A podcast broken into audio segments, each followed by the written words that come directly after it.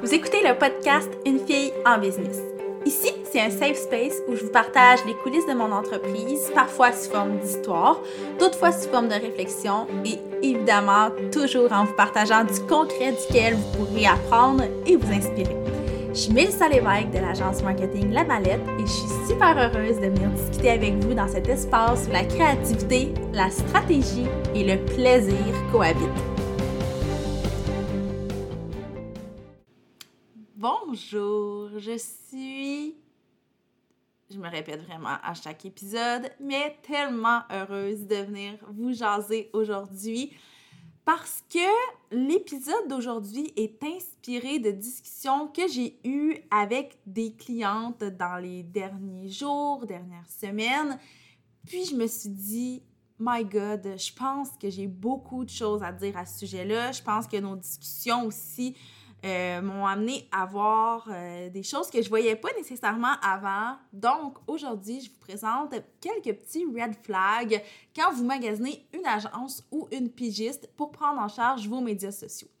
Je vous explique euh, la, la, prémisse de ça, comment c'est venu sur, sur la table comme sujet. C'est que dans les dernières semaines, avec la mallette, on a signé plusieurs clients qui étaient vraiment échaudés par des expériences passées, des clients qui avaient des questionnements par rapport à euh, la valeur et euh, les skills de d'autres personnes qu'ils ont rencontrées par le passé.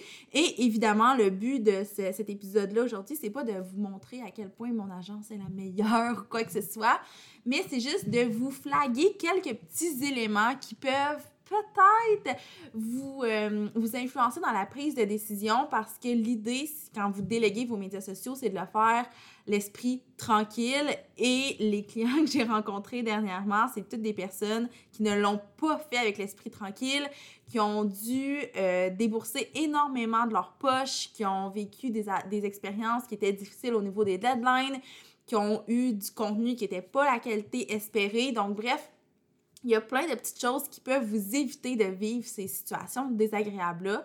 Puis le premier red flag dont je veux vous parler, c'est si la personne que vous rencontrez, donc que ce soit une pigiste ou euh, une personne responsable dans une, dans une agence, pardon, dit oui à toutes vos demandes sans jamais vous challenger. Si ça arrive, ça doit vous sonner une cloche. Là, je dis pas que cette personne-là doit vous challenger absolument sur tout. Je dis pas non plus que votre, euh, échange doit avoir euh, un, un, ton de confrontation. C'est pas du tout ça, je pense que vous l'aurez compris. Mais ce qui est important, c'est que la personne que vous allez engager, bien, elle ait une vision qui est stratégique puis qui lui permet de challenger vos idées, que ce soit en manifestant vraiment son désaccord ou tout simplement en posant des questions. Là, c'est pas obligé d'être quelque chose de bien, bien intense. Tu sais, moi, par exemple, quand un client me dit Là, je vous donne vraiment une situation hypothétique. Là. Mais si un client me dit qu'il veut qu'on fasse absolument six publications par semaine sur chacune de ces plateformes, puis que c'est ça le contrat, euh, que c'est non négociable ou peu importe comment il apporte le sujet, ben moi, je vais le challenger en lui demandant pourquoi c'est si important pour lui parce que chez la mallette, nous, on ne croit pas nécessairement que six publications par semaine peut avoir vraiment, vraiment plus d'impact qu'un 2 ou un 3 publications, dépendamment de la stratégie. Donc, moi, je vais vraiment poser des questions. Je vais creuser, creuser, creuser avec cette personne-là. Donc, pour moi, c'est la façon de challenger le client. Puis, comme je vous dis, je l'apporte comme un questionnement pour mieux comprendre sa stratégie, mais ce que ça va faire, c'est aussi de permettre à ce client-là de prendre euh, conscience de certaines choses, puis de vraiment amener la conversation plus en profondeur et non de faire OK, oui, oui, six publications, parfait, je, note ça. Dans certains cas, c'est correct. Je veux dire, l'idée, c'est pas de challenger sur absolument tout, puis c'est pas que la personne soit toujours en train de vous poser ce genre de questions-là. Mais si vous rencontrez une personne qui ne vous pose pas de questions, ayez ça en tête, puis essayez de voir euh, si c'est quelque chose qui cloche ou si au contraire c'est juste que ça fit vraiment vraiment bien puis vous avez 100% la même vision.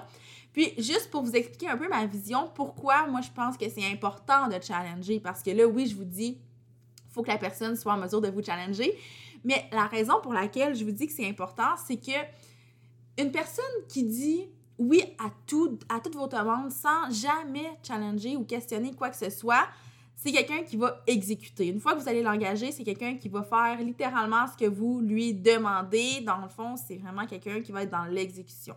C'est super correct, puis peut-être que c'est ça que vous avez besoin. Mais si vous engagez quelqu'un pour votre présence en ligne, généralement, ce que vous voulez, c'est pas juste de l'exécution. Vous voulez euh, que cette personne-là ou cette agence-là pose chacune de ses actions dans le meilleur intérêt de votre entreprise parce que vous savez que cette personne-là est la mieux placée stratégiquement et créativement pour amener votre business plus loin. Donc, si la personne dit oui à tout, tout, tout, tout, tout, tout, tout ce que vous lui demandez, c'est que son esprit stratégique n'est pas nécessairement super aiguisé, il prend pas le temps nécessairement de réfléchir à une stratégie, puis va vraiment être dans l'exécution. Comme je vous dis, c'est pas mauvais en soi. Puis si je vous dis que c'est un red flag, ça veut pas dire que c'est un big no-no. Je vous dis juste que c'est à réfléchir. Deuxième point, deuxième red flag, c'est si la personne se vend à vous en appuyant uniquement ou principalement sa valeur sur ses études puis sur les formations qu'elle a suivies. Parce que euh, par expérience, les personnes qui appuient leur valeur principalement sur leurs études, c'est qu'elles n'ont pas nécessairement d'expérience. Et là, don't get me wrong, je suis vraiment d'accord qu'on commence tous à quelque part, mais là où je veux en venir, c'est que dans le domaine des médias sociaux, puis là on parle principalement de ce domaine-là, on a vraiment la possibilité de créer nos propres opportunités, nos propres projets, nos propres expériences avant même d'avoir nos premiers clients. Puis dans ce domaine-là aussi, j'ajouterais que les formations sont utiles, mais elles vont pas du tout déterminer à quel point la personne va avoir l'esprit créatif puis l'esprit stratégique dont je vous parlais au premier point. Donc, encore une fois, gardez ça en tête tout simplement. Je vous dis pas de pas engager quelqu'un qui n'a pas d'expérience parce que moi-même, je suis excessivement reconnaissante que mes premiers clients m'aient laissé une chance. Et moi-même, je laisse très souvent la chance à des gens qui débutent dans le domaine. Mais il faut juste garder en tête que ces personnes-là doivent quand même avoir certaines connaissances. Puis, dans le domaine des médias sociaux, la meilleure façon d'aller chercher des connaissances, c'est pas nécessairement dans des euh, des études ou des formations quelconques, plus que en mettant la main à la pâte. Puis quand je vous dis que c'est possible de créer nos propres opportunités puis nos propres expériences avant même d'avoir nos premiers clients, ce que je veux dire, c'est que la personne a peut-être un blog personnel, la personne a peut-être euh, une expérience en MLM, la personne a peut-être une autre petite business, la personne a peut-être déjà travaillé avec des amis ou d'autres euh, d'autres clients sans que ce soit son activité principale, elle a peut-être déjà touché à ça. Il y a plein de façons de se créer des opportunités. Donc, euh, juste peut-être garder ça en tête quand vous allez magasiner cette personne-là, que ce soit une pigiste ou une agence. Évidemment, si c'est une agence, gros, gros red flag, parce qu'une agence qui n'a pas d'expérience dans le domaine, bien là, à ce moment-là, c'est sûr que c'est problématique. Mais si on y va vraiment avec une pigiste, si je peux vous donner peut-être un petit truc euh, pratico-pratique, c'est que si vous engagez quelqu'un qui débute dans le domaine, puis que cette personne-là, le seul bagage sur lequel elle peut s'appuyer, c'est ses études, ben oui, vous pouvez fuir en courant, mais moi, je vous recommande pas nécessairement ça. Je pense que c'est d'essayer de creuser plus loin parce que, par expérience, oui, euh, ça peut être problématique, mais ça peut aussi être un méga beau cadeau. On peut trouver des très belles perles à travers ça. Donc, moi, ce que j'aime faire, c'est leur offrir l'opportunité de démontrer leurs skills en faisant, par exemple, un petit test. Puis, c'est ce que vous pouvez faire. Vous pouvez donner une mise en situation puis demander à la personne de, de, vous faire une ou deux publications et ça va vous permettre de voir quel genre de contenu est en mesure de vous créer. Puis généralement, ben, c'est un exercice qui ne trompe pas, puis ça permet aux nouveaux gestionnaires de médias sociaux de prouver leur valeur sans uniquement passer par leurs connaissances puis leur bagage académique. Par contre, je tiens à mentionner que ce ne sont pas toutes les ce ne sont pas tous les pigistes et ce ne sont pas toutes les agences qui vont accepter ce genre de test-là. Par exemple, une agence qui est quand même déjà établie, comme La Mallette ou plein, plein, plein d'autres agences, nous, on n'accepte pas ce genre de, test-là. Mais euh, si vous voyez que c'est ça, c'est quelqu'un qui sort de l'école, quelqu'un qui débute dans le domaine, ben vous pouvez lui proposer, puis à la limite, cette personne-là va refuser ou accepter cette opportunité-là. Mais je pense que c'est une belle façon de voir si le fit est bon, surtout quand on n'a rien d'autre qu'un bagage académique sur lequel s'appuyer. Maintenant, le troisième red flag, c'est... Bon, là, c'est un petit peu plus touché, mais c'est si la personne fait des compromis Vraiment là, ah, juste pour vous. Tu sais, cette fameuse phrase-là, bah, d'habitude, je fais pas ça, mais là, pour toi, je vais le faire. Puis la raison pour laquelle je dis que c'est quand même touché, c'est que c'est pas systématiquement un red flag. Comme un peu tous les points finalement, là. Mais des fois, c'est juste de bonté de cœur. Des fois, ça se peut que ce soit vraiment simple et que ça soit correct. Mais gardez en tête que ça peut vous mettre la puce à l'oreille si vous avez un doute sur le fit avec la personne ou avec l'agence. Je vous donne un exemple. Si quelqu'un vous dit Ah, ben d'habitude, on ne travaille pas avec des clients euh, dans votre niche, mais juste pour vous, on va le faire. Il y a deux choses. Soit ça peut être juste vraiment une exception, la personne pense vraiment sincèrement qu'elle peut vous aider, qu'elle peut vous apporter quelque chose, ou Deuxième, euh, deuxième façon de le voir, c'est que la personne, des fois, peut être un peu désespérée à la recherche de contrat, à la recherche de mandat, donc va accepter ce genre de mandat-là. Encore une fois, si quelqu'un fait des compromis, ne mettez pas ça automatiquement dans la catégorie des, euh, des big no-no.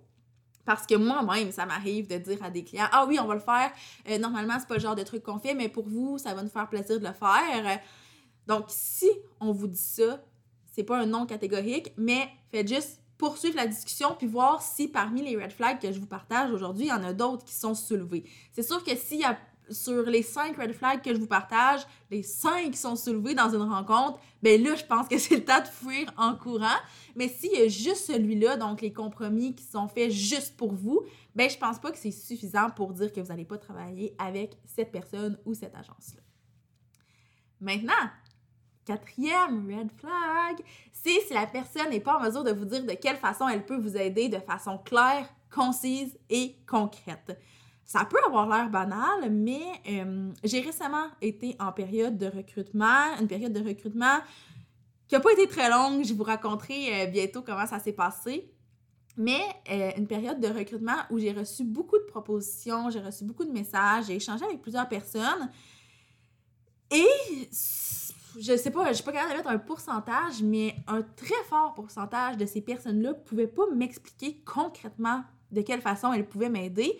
Et ça, pour moi, c'est un gros red flag parce que je me dis, si la personne n'est pas capable de m'expliquer son, son service, son offre, sa business, elle n'est pas capable de m'expliquer qu'est-ce que concrètement je vais retirer de cette collaboration-là, mais à quel point elle va être capable par la suite de créer du contenu qui va être clair, qui va être concis, qui va être concret, qui va être aligné, qui va être stratégique, etc.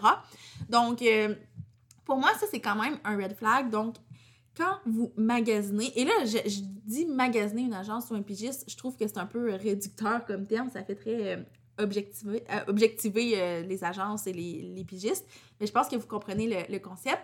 Donc, quand vous magasinez, ben, posez-les ces questions-là. En tant que client, vous avez le droit de poser ces questions-là pour vous assurer que le fit est le meilleur possible. Et si la personne, si la personne, en fait, n'est pas en mesure de répondre à cette question-là, de quelle façon elle peut vous aider, puis que ça s'étire, elle tourne autour du pot, c'est pas super clair, mais à ce moment-là, je pense que vous pouvez poursuivre peut-être en posant encore plus de questions, en demandant des exemples concrets pour vraiment l'amener le plus loin possible qu'elle peut aller dans cette, euh, dans cette explication-là et voir si ça vous convient ou non.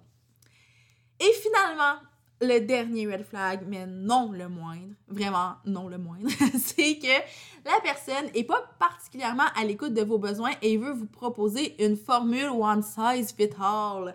My God.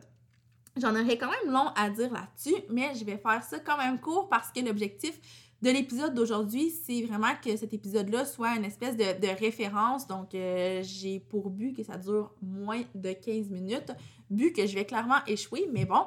Euh, ce que je veux vous dire dans ce point-là, c'est que les médias sociaux, c'est vraiment beaucoup de cas par cas. C'est de la stratégie personnalisée, c'est de, la créativité. Donc, tout ce qui est one size fit all, ben, ça se peut comme pas sur les médias sociaux. En fait, je pense pas que ça se peut dans bien des sphères de, de, notre vie. Mais en médias sociaux, principalement, de dire euh, Ah, ben, on a une, euh, je sais pas, une série de templates qu'on utilise pour tous nos clients. Non, ça ne marche pas. Même si on le personnalise, ça ne marche pas. euh, de dire euh, on a des, le même forfait pour tout le monde, ça non plus, ça fonctionne pas. C'est le même nombre de publications pour tous nos clients, c'est faux. Je comprends que niveau budget et tout, on peut créer des forfaits qui, euh, qui se ressemblent. Sais, chez La Mallette, nous, on crée des forfaits qui sont vraiment personnalisés, mais la majorité des agences qu'on côtoie ont des forfaits déjà prédéterminés, puis les clients naviguent un peu à travers ça.